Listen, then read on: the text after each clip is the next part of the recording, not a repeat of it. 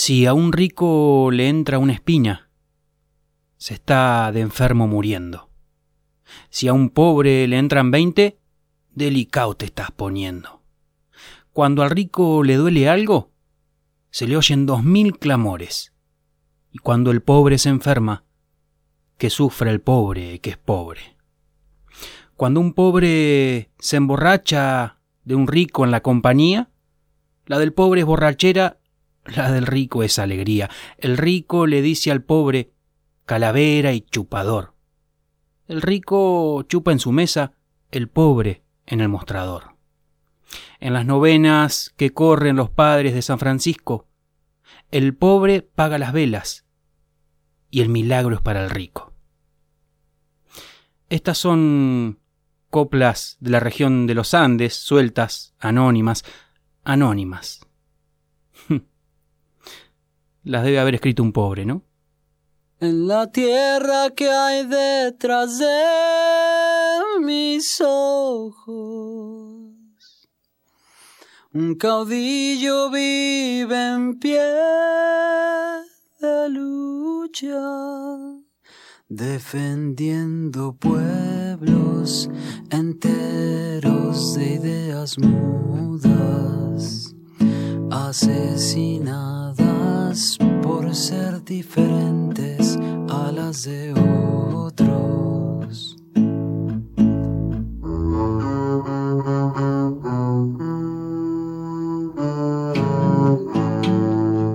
No sabemos con qué vara se mide el aire, pero este ya es el programa número 90 de La Tierra detrás de mis ojos. La tierra que hay detrás de ojos.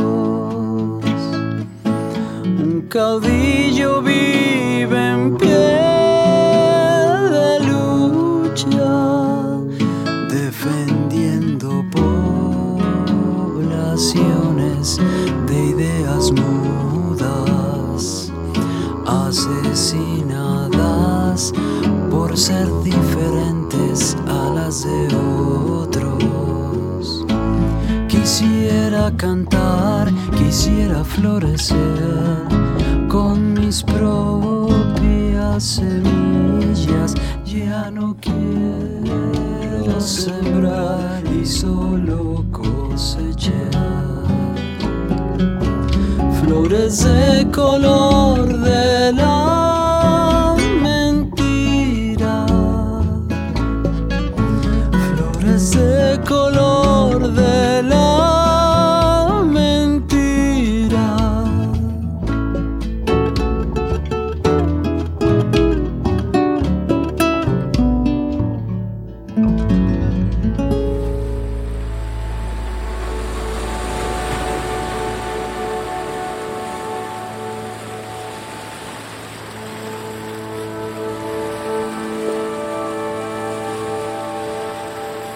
La vara, que no era con la que me corría mi abuela ni la que tenía en la mano mi vieja cuando decía pasá, pasá, que no te voy a pegar.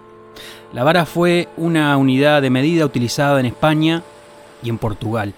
Equivalía a algo así como tres pies. Pero podía cambiar su valor. Cada región, de acuerdo a sus necesidades, tenía distintos valores para la vara. Después, claro, esa forma de medir las cosas se vino para acá por este mismo mar. En Argentina se usaron la vara castellana de la provincia de Buenos Aires, de 0,87 metros, y la castellana rosarina, de 0,86 y algunas chauchitas. Así que, como vemos, hace rato que venimos midiendo con distintas varas, hace tiempo que tenemos para todo una doble vara y la tenemos todas y todos. Doble vara mm, en los medios de comunicación y de ahí para abajo. Doble vara en la salud pública y privada. Doble vara en la autoridad, reprimiendo a un grupo y sirviendo a la comunidad con otros. Doble vara en el deporte, con jugadores bien ricos y excéntricos por un lado, y jugadoras con dos laburos y un hobby de patear pelotas por otro. Doble vara en la familia, en la mesa dominguera, doble vara para la pobreza, porque hay que morir de frío para que alguien vea. Eh, en la justicia, doble vara para ser dulce, con nuestras cárceles llenas de pobres, muchos esperando condena y, y otros al aire libre.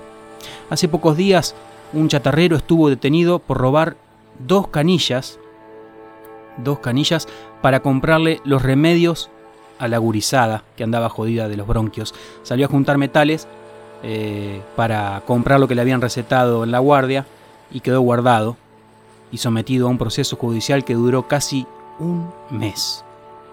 En la audiencia después lo sobreseyeron, pero tuvo suerte, solo el 9% del total de los detenidos por este chiquitaje obtiene esa resolución. Su abogado oficial tuvo que cargarle la sube para que el gaucho pueda volver a su casa. Quién sabe si en el camino se habrá cruzado con el auto o apenas el chofer del empresario al que se le condona la deuda de millones y millones a cada rato. Dos canillas, dos varas para todo. Doble vara en la calle, en el centro, en el barrio. Doble vara en el subte de la ciudad. Doble vara en el bar del pueblo. Doble vara en la vecina. Doble vara en este mar de paradores y balnearios, un mar planchado para algunas, bravo para otros, doble vara en el negocio, en el cliente, doble vara en el comerciante.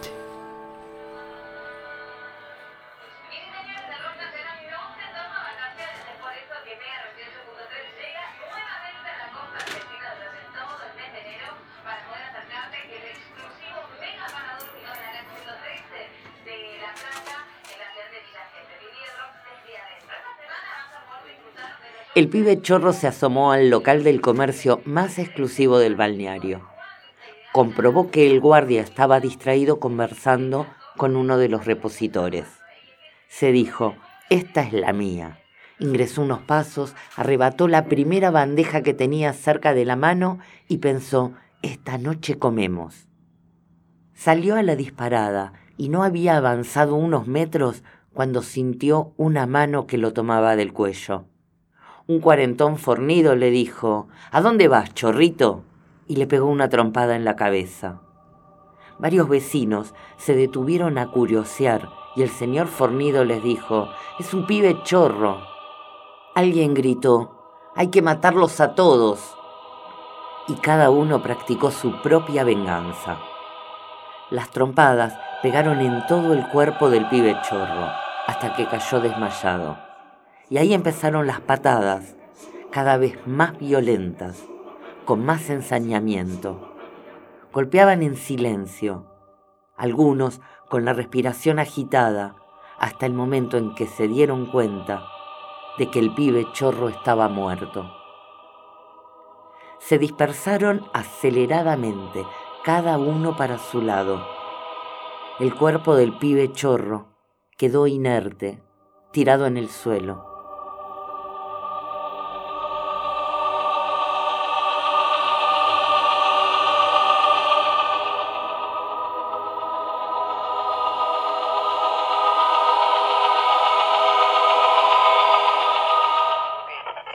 Era la media mañana. La policía llegó una hora más tarde y se hizo cargo del caso.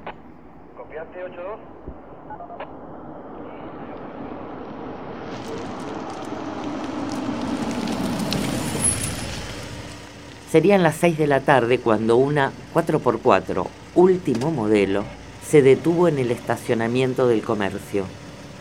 Del vehículo bajaron el señor burgués y su esposa. Era una pareja recién llegada al balneario, que ya era famosa por su ostentación de familia rica. Habían alquilado el chalet más ostentoso frente a la playa. Gente rica, sin duda. Un empleado se acercó a la pareja y les preguntó qué deseaban. Tráeme cuatro changuitos y seguime, le ordenó el señor burgués. Los changuitos fueron cargados con varias botellas de champán francés, otras de vino, jamón crudo español, caviar ruso, quesos franceses. Pagó con un cheque. El señor burgués le ordenó al empleado que cargue toda la compra en la 4x4. El comerciante dijo gracias varias veces.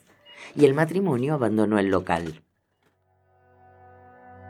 Al día siguiente se celebraba la Navidad. Por la tarde le entregaron el cuerpo del pibe chorro a la familia, que vivía en una tapera de una villa miseria.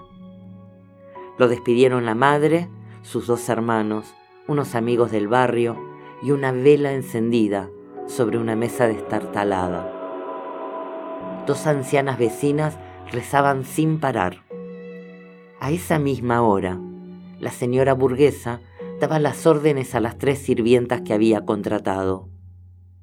La mesa de fiambres se serviría en el quincho con aire acondicionado. Al primer día hábil, el dueño del comercio mandó a depositar el cheque del señor burgués. Para su sorpresa, en el banco le dijeron que el cheque no tenía fondos. El comerciante se apersonó al gerente del banco. No puede ser, es gente rica. Lo siento, no tiene fondos. El comerciante decidió acudir a la justicia. Dio la casualidad de que el funcionario tenía a su cargo los dos casos, el del pibe chorro y el del señor burgués. Le preguntó a cuánto ascendía el robo del pibe chorro. 53 pesos con 50. Y el desfalco del burgués, 300 mil más 53 pesos con 50. El caso del señor burgués tomó estado público en el balneario, pero los vecinos mantenían la costumbre de saludarlos con una sonrisa y una suave reverencia cuando por las tardes la pareja salía a caminar por la rambla eran burgueses, gente de bien.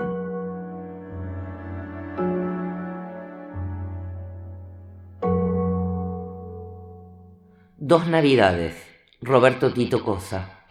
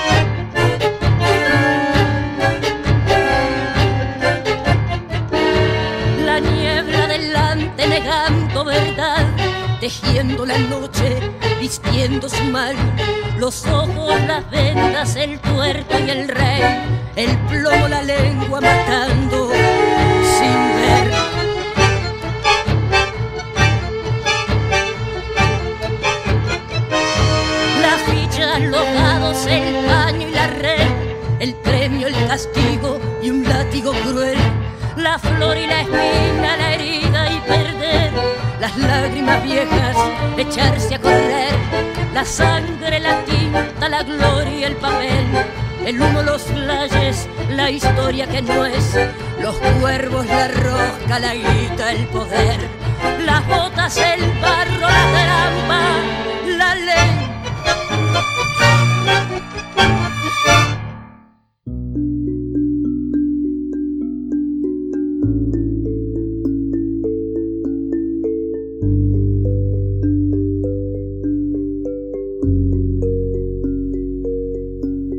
Una parejita adolescente se dirige con rumbo incierto por las calles de una ciudad inmóvil, a bordo de un ciclomotor un tanto desvencijado. Pasean, o al menos eso es lo que piensa uno de ellos. El otro se mastica los nervios. Cocina en su mente los detalles más macabros de su plan. El hombre está a cargo del volante. La mujer lo abraza. Es el abrazo más mortífero que dará jamás. La arquitectura de su obra, pensada en la más absoluta tiniebla, llega a su fin. Se lo pasa rumiando una y otra vez la forma en que concretará su anhelo, una acción que modificará la vida de ambos para siempre. Después de esta noche, después de esta noche, nada será igual.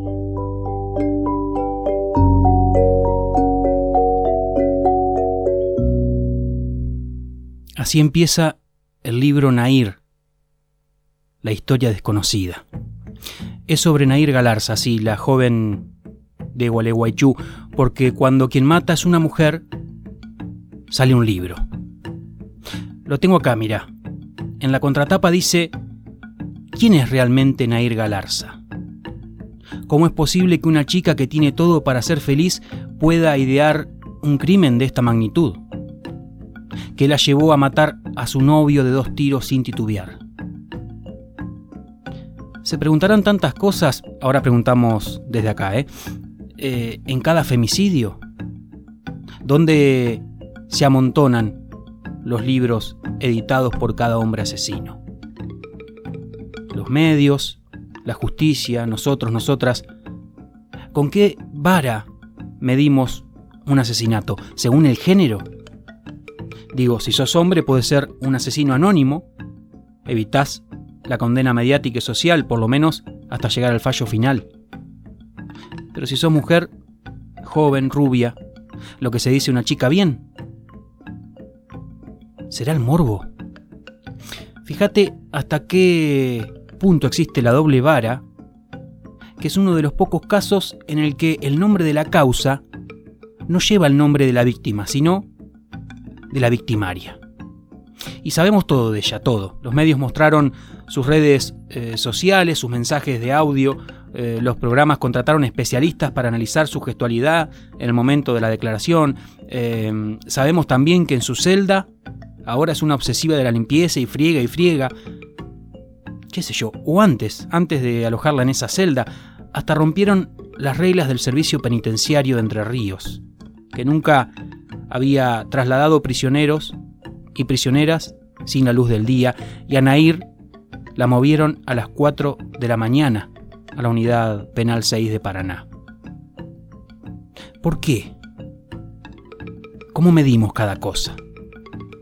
y la celeridad de la justicia, claro, que dictó la condena perpetua a solo seis meses del crimen, en lo que significa un fallo inédito, porque nunca una chica de menos de 20 años recibió una condena así. Mientras, cientos y cientos de familias de mujeres asesinadas esperan un cacho de justicia.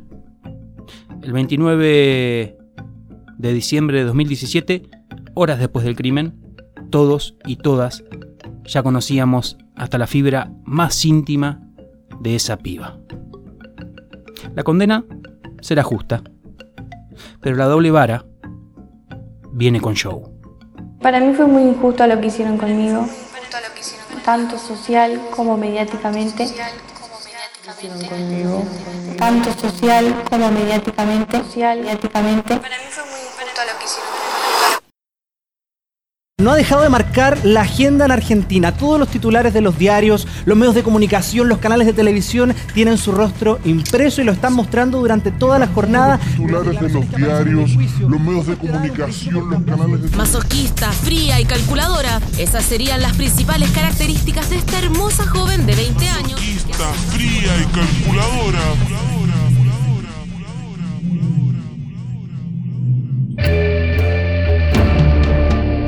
Seguramente ya está familiarizado con el rostro y el impactante caso que involucra a esta hermosa joven. Y se conocieron fotos muy particulares de la chica que ahora está detenida y además se borraron fotos. Ella, si ustedes entran a su Instagram en estos momentos, que es arroba Nair Galarza. Y cuando se bajó tipo de la moto le dio un disparo por la espalda primero. Luego le vuelve a disparar en el pecho de entrada y con orificio de salida por la espalda. Le pega otro tiro a 50 centímetros del cuerpo. O sea, un asesinato un poco frío. Sí, pero ella plantea un narcisismo en las audiencias propio de una psicópata. O sea, lo que se observa en ella es una sonrisa narcisista, de placer consigo misma, como si estuviese disfrutando de aquello que piensa o aquello que recuerda. El rostro de ella, bello, se ha ido viralizando a través de las redes sociales y de los medios de comunicación a lo largo de todo el mundo. Tiene 55 publicaciones. Porque los femicidas como que no publican todas las fotos, sin embargo ella como es mujer sí publicaron sus, sus datos y todo. Si no hubiera pasado lo que pasó, sería yo la que estuviera del otro lado. El caso no hubiera tenido repercusión. Hubiera sido un hombre más en los de ni una menos. Tenía todo lo que cualquier chica de su edad envidiaría, pero dentro de ella algo oscuro y maléfico estaba tomando forma. Una persona con esta patología no tiene la capacidad de poder amar, por lo menos no sanamente. Ella tipo actuó de una manera fría. Tan emocionalmente chata. Ella no se preocupa de, de- de lo que están diciendo, ella se está arreglando el pelo. Se fijaron en cómo tenía el pelo, si me planchaba el pelo. Se fijaron si tenía pintadas las uñas, en la ropa que llevaba. Nadie se preguntó qué pasó para llegar a una situación como esa. Se ríe en un contexto en el cual no corresponde que se sonría. Estoy metido en el caso, no fui a ver el expediente, tipo no, no soy abogado, tampoco, les comento. Probablemente ustedes se preguntarán cómo este hecho ocurriendo el 29 de diciembre ya se llega a juicio oral y público. Probablemente ustedes se preguntarán cómo este hecho ocurriendo el 29 de diciembre ya se llega a juicio oral y público. Porque mm, creo que me condenó la sociedad y no la justicia. Que la justicia también se prendió al juego de lo mediático. Porque desde antes del juicio ya se sabía que me iban a dar una perpetua. Creo que me condenó la sociedad y no la justicia. Nair Galarza pasará su vida detrás de las rejas, por lo menos hasta que cumpla 55 años. Sueño con serpientes, serpientes de mar, con cierto mar hay de serpientes, sueño yo. Largas, transparentes, en sus barrigas llevan lo que puedan arrebatarle al amor.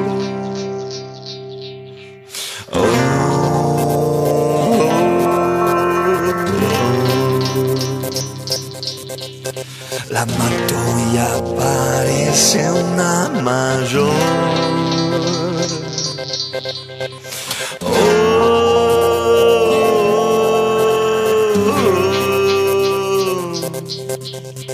Con mucho más infierno en su interior. No quepo en su boca. Me tratas de tragar, pero se atora con un trébol de mi sien. Creo que está loca. Le doy de masticar una paloma, la enveneno de mi bien.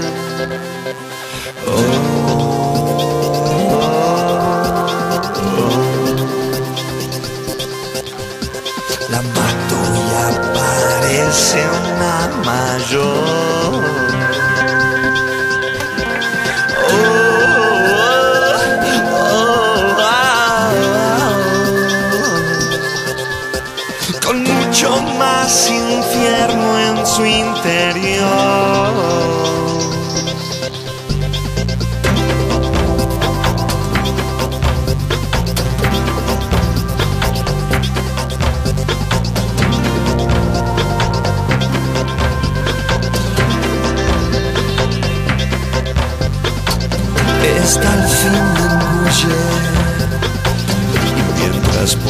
Estómago paseo Voy pensando en que vendrá. Pero se destruye Cuando llego a su estómago y planteo Con un verso una verdad. La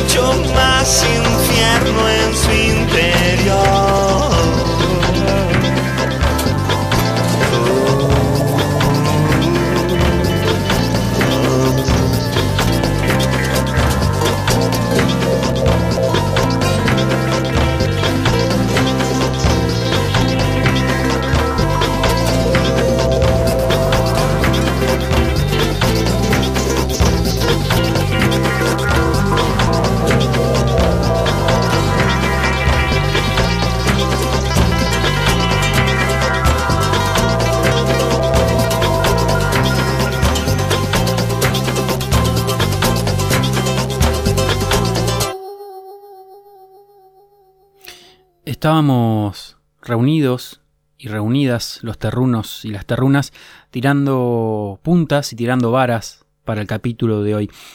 En eso justo nos manda un mensaje Gabriela de, de Chañar, de la zona de los llanos riojanos. Audio va, audio viene, nos preguntó en qué andábamos. La doble vara, mirá, dice. Ahí estaría bueno sumar las distintas varas en la salud, ¿no? Y nos miramos y supimos que sí. No es lo mismo enfermarse en un lugar que en otro, en un pueblo, que en una ciudad, dijo. Y ahí nomás le preguntamos cómo era eso que estaba diciendo.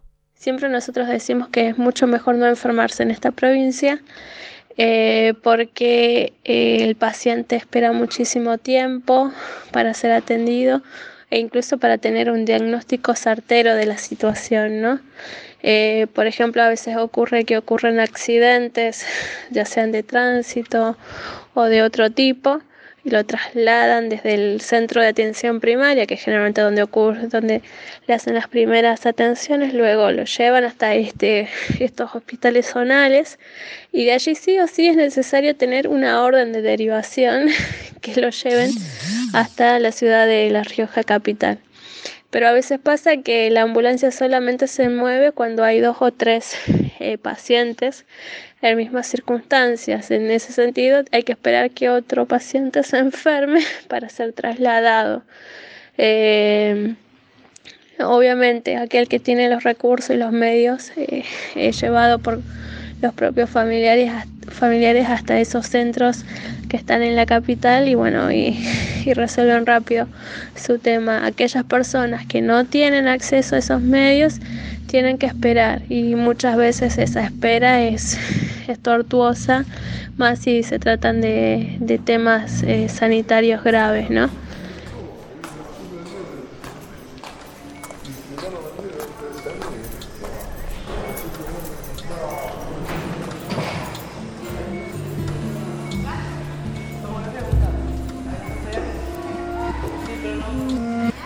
Hay doble vara en la salud de un pueblo y en la salud de una ciudad. Pero en un mismo hospital, por ejemplo, ¿pasará igual? En un mismo lugar, ¿habrá ciudadanos de primera y ciudadanas de segunda? Vos sabés que Camila había chocado en, en la moto y se había fracturado, no me acuerdo qué, qué huesos de la pierna. Estaba en la cama de la habitación 15, al lado de la negra, mi amiga.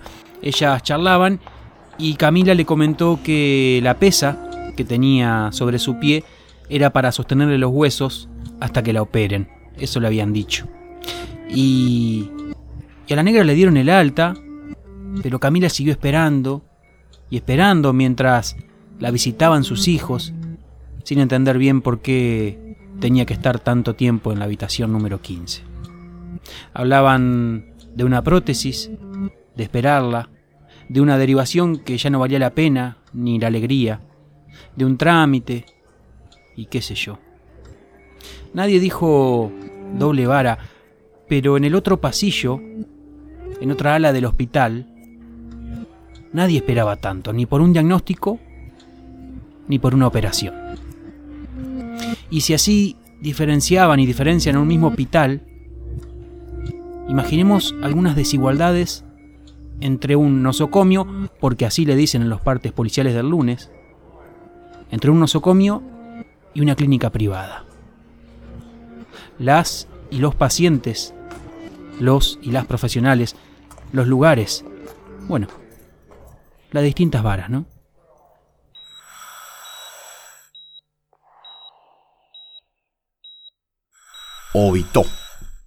Parece japonés. Obito. Hasta suena gracioso, ¿no? O, V, I, T, O. Cinco letras. Una palabra. Una acción terminal para pronunciar la peor noticia que puedan llegar a recibir. Obito. Verbo en pasado perfecto. Excelente definición de lo que fue una vida. Algo pasado, algo único. No importa si fue una vida buena, si fue una vida mala, fue algo único porque existió y ahora ya no es más, porque obitó. Cuando pronunciamos la palabra obito, lo que les intentamos decir es que su ser querido esa persona por la que ustedes lamentablemente nos conocieron bajo esta circunstancia particular, falleció. Está muerta. Obitó. Obitó es una palabra, un verbo, que jamás se pronuncia en una clínica privada, porque donde hay dinero de por medio, es otro el procedimiento, porque si se paga, es para recibir algo diferente, algo mejor.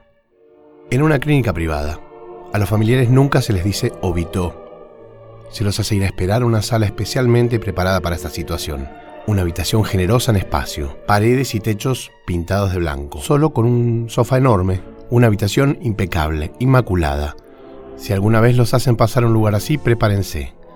Sean conscientes de lo que sigue, porque esas paredes y techos blancos, impecables e inmaculados, les están diciendo que la persona por la que ustedes están ahí falleció.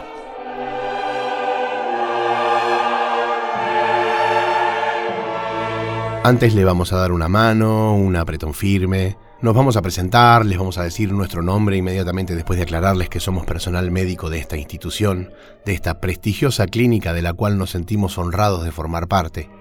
Y haciendo un alarde de ademanes y en ocasiones entrelazando los dedos o uniendo solo las yemas, les vamos a enumerar que aún en un centro médico como este, a pesar de haber hecho todo lo correcto en el procedimiento llevado a cabo, dado el cuadro del paciente y que incluso disponiendo de los elementos más idóneos y modernos, el cuerpo de la persona por la que ustedes están ahí presentes no resistió.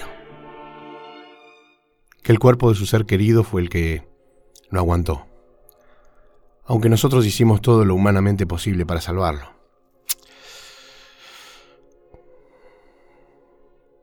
Vamos a dejar que lloren sobre nuestros hombros. Incluso nosotros mismos nos vamos a permitir palmear sus espaldas, y si consideramos que hace falta hasta abrazarlos.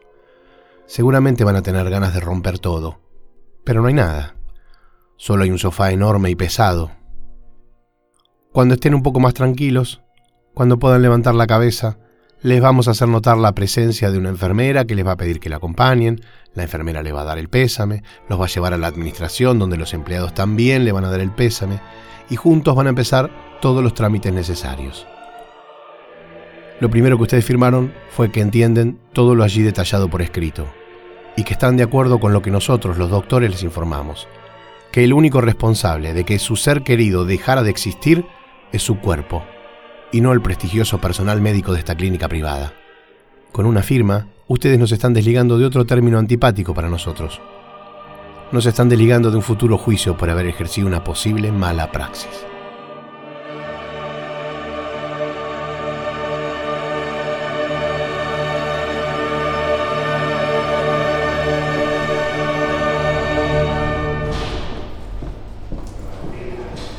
Parientes de Martínez, parientes de Martínez? Todo lo contrario a un hospital público, donde obitó es lo primero que uno aprende a decir en estos casos. ¿Parientes de Martínez? ¿Qué tal? Su familiar obitó a las tantas horas y tantos minutos del día de hoy. Eh, por favor, diríjase a la comisaría correspondiente a hacer la denuncia para poder retirar el cuerpo de este nosocomio. Palabras más, palabras menos. Lo importante desde el punto de vista judicial es decir siempre obitó. Para una persona que se está enterando de que perdió a un ser querido, escuchar obitó es como recibir una cachetada seca. Obitó, obitó. ¿Qué carajo es obitó? Obitó es una palabra que desconcierta. Obitó es algo tan inesperado como lo que está anunciando.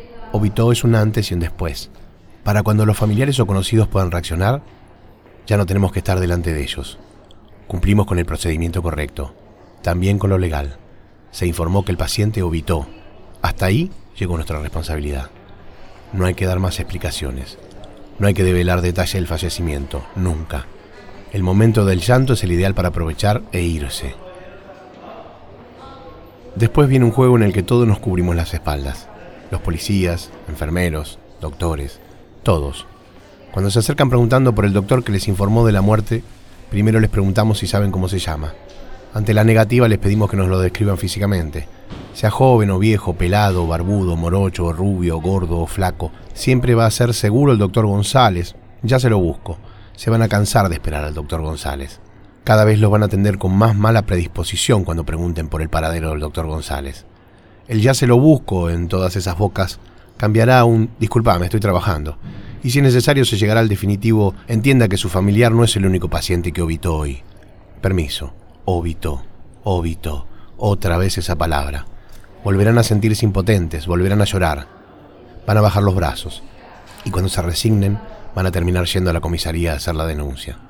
A su regreso, la administración del hospital va a tener listo todo el papeleo para que firmen y puedan velar al muerto en paz, para que firmen y las cosas sigan su rumbo, para hacer el velorio, hacer el entierro y después de una vez por todas poder descansar, por lo menos un rato, para que a ninguno, por más que no estemos en una clínica privada, se le vaya a ocurrir endilgarnos ese otro término que ya les mencioné, mala praxis.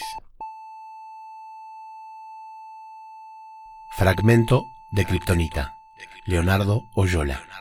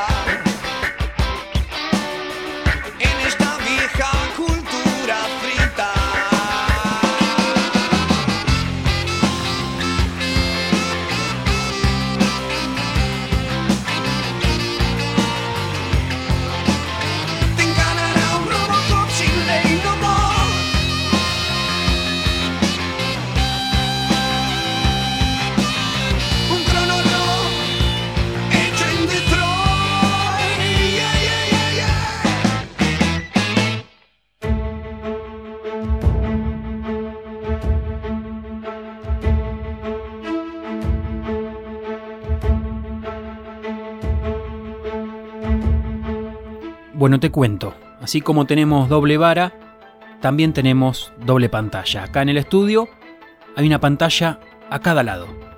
Te propongo ir jugando, mirando un ratito cada una, alternando el sonido y la imagen. Vamos a darle play a los dos, pero arrancamos mirando para este lado. ¿Empezamos? Meta.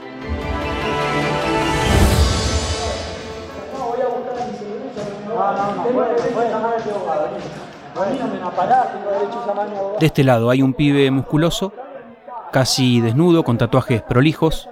Lo rodean un grupo de efectivos de la prefectura, es en Puerto Madero.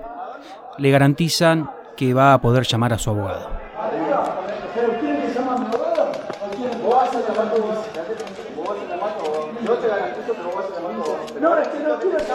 Giramos la cabecita, vamos hacia la otra pantalla.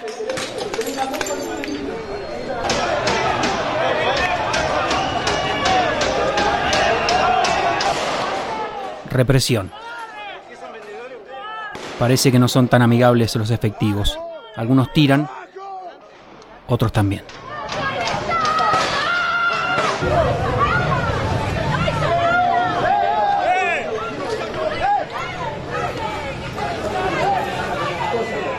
Tranquilo, amigo, tranquilo.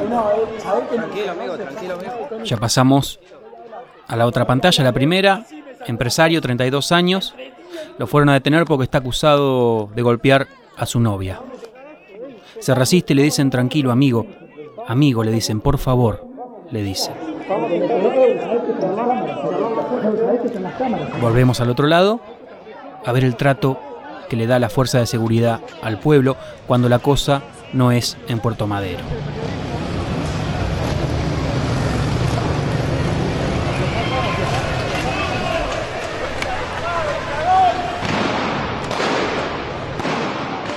Pasan motos negras con hombres negros apuntando, tirando. La gente les pide que paren, que paren, les dicen. En la otra pantalla nos quedó el chico bien, el amigo acá la sangre. ¿Cómo es la cosa con los ricos y cómo es la cosa con los pobres, no? A unos tranquilo amigo, el otro pura bala y borcego en la cabeza. La doble vara de cafecito con el empresario y cachiporra para el pobre. Y cuando se mata un pibe en el sur, mapuche, negro, criminal para los medios, delincuente para el Estado, ¿quién se adjudica la vara de la verdad? ¿Quiénes son los dueños de la vara para medir la duda si no hay un enfrentamiento y al pibe la bala le entra por la espalda? ¿Quién está muerto y quién está libre? ¿Dónde carajo queda el ministerio de la doble vara? Mandarle un mensaje a todos los que están en cada uno de los puestos trabajando y nos falta menos y hasta ahora venimos cumpliendo muy bien el objetivo. Cambio.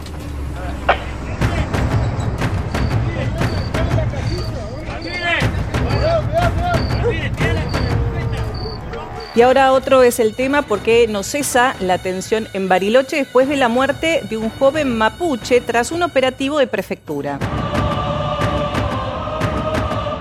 Estamos hablando de Rafael Nahuel, de 21 años. Ninguno de nosotros, del gobierno, de la gente, nadie va a querer que se muera alguien, nadie. Ahora, ahora. Lo que nosotros tenemos que decir acá es que el beneficio de la duda siempre lo tiene que tener la fuerza de seguridad. Lo que el Estado argentino no puede permitir bajo ningún concepto es la violación de la ley o la extorsión o la presión como una forma de algún modo vulnerar la ley y poner en crisis al Estado de Derecho. Se, recagaban de risa cómo, cómo trataban a los niños, cómo nos pegaban a nosotros, cómo quemaban nuestras cosas. Por supuesto que tenemos que manejar con sofisticación, como vos decís, con inteligencia. Nosotros no tenemos que probar lo que hacen las fuerzas de seguridad en el marco de una tarea eh, emanada de una orden judicial. Se, se recagaban de risa. Entonces, en este contexto, uno lo que espera del gobierno es que diga, bueno, veamos qué estamos haciendo mal. Primero eso, después digamos, bueno, si nos defendimos, no defendimos, que la justicia, cómo... Eh, nosotros le damos eh, a la versión,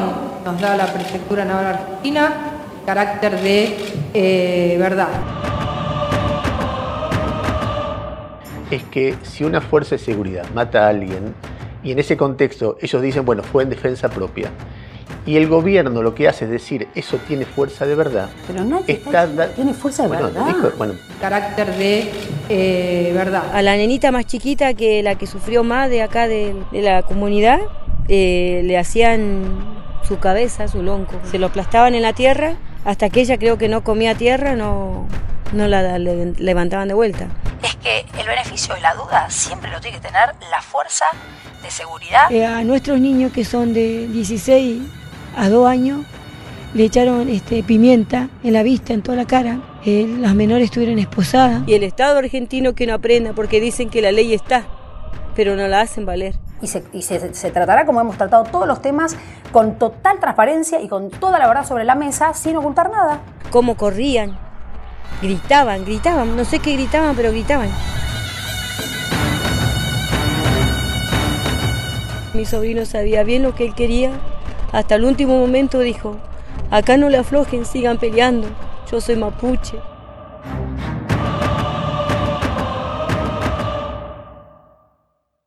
Ahora, nadie ha dicho que no se va a investigar, porque de hecho se está haciendo la investigación, se sabe que la bala es de 9 milímetros, se sabe cómo entró, se sabe cómo. O sea, se está haciendo la investigación que hay Pero que hacer. Se sabe que la bala es de 9 milímetros, se sabe cómo entró. se sabe- Soltaron al acusado de haber matado a Rafael Nahuel. Soltaron al acusado.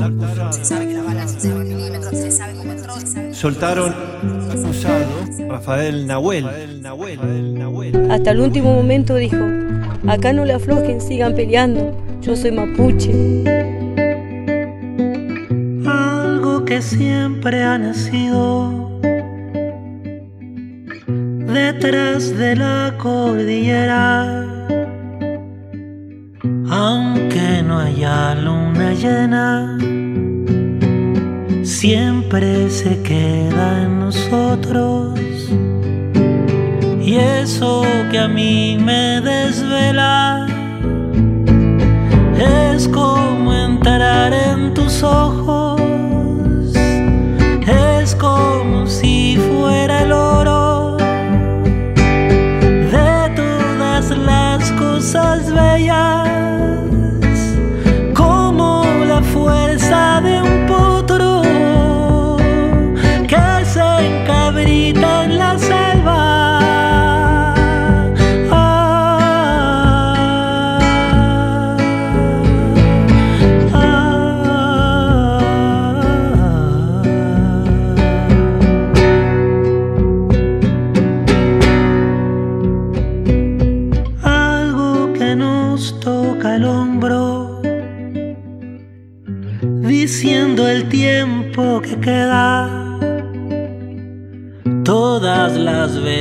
salvajes, serpientes de lunas viejas,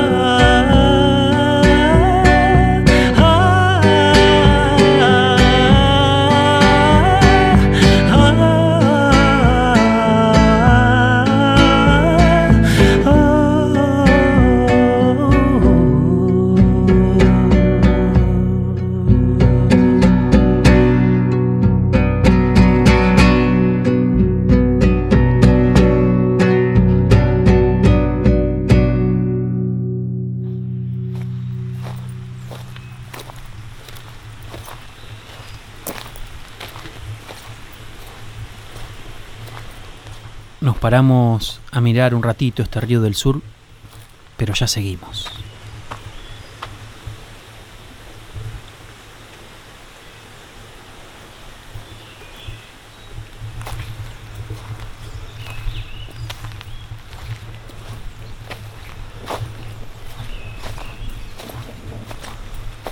Y es que el río, como, como casi todo, tiene dos orillas, dos lados donde pararse.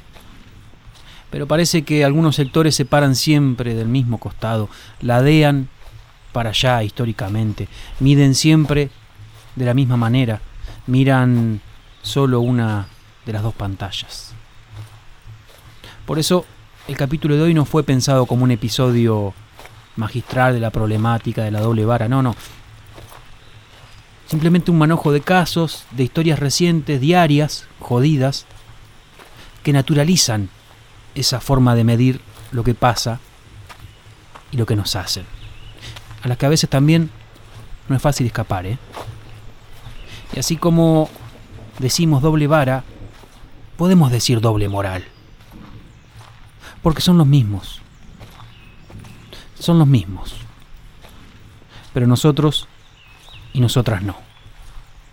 Eber Torales, Sil Morbillo, Juan Pablo Berch, Yamila Galicer, Julián Oviedo, Mora Seoane, Alicia Carlucci, Nico Crespien, Beatriz Capese, Sofía Lovisek y Román Solzona. Nos quedamos acá, caminando, bordeando este río del sur que no tiene doble vara, porque cuando desborda, inunda las dos orillas por igual.